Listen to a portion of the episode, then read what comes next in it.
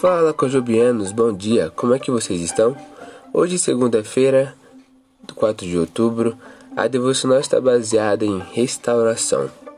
Restaura em mim a alegria de tua salvação e torna-me disposto a te obedecer.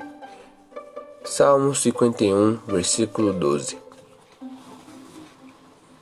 Conta-se a história de um grupo de pescadores de salmões reunido numa estalagem escocesa após um dia de pesca.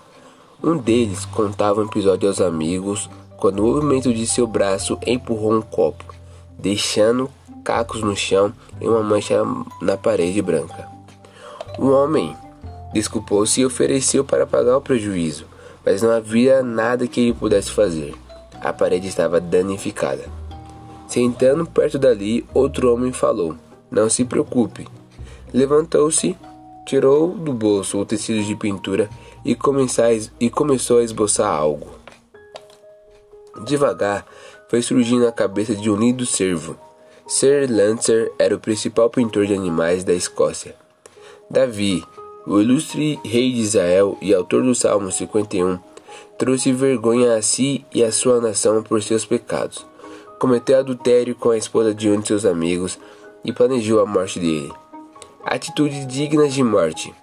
A vida de Davi parecia arruinada, mas ele clamou a Deus: Restaura em mim a alegria de tua salvação e torna-me disposto a te obedecer.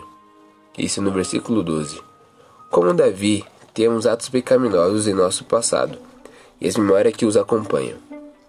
Lembranças que a noite nos provocam, há, tanta, há tantas coisas que gostaríamos de poder desfazer ou refazer, não é mesmo? Existe uma graça que perdoa o pecado e usa o perdão para nos tornar melhores do que éramos, porque Deus não desperdiça nada e Deus nos ama. Bom dia a todos.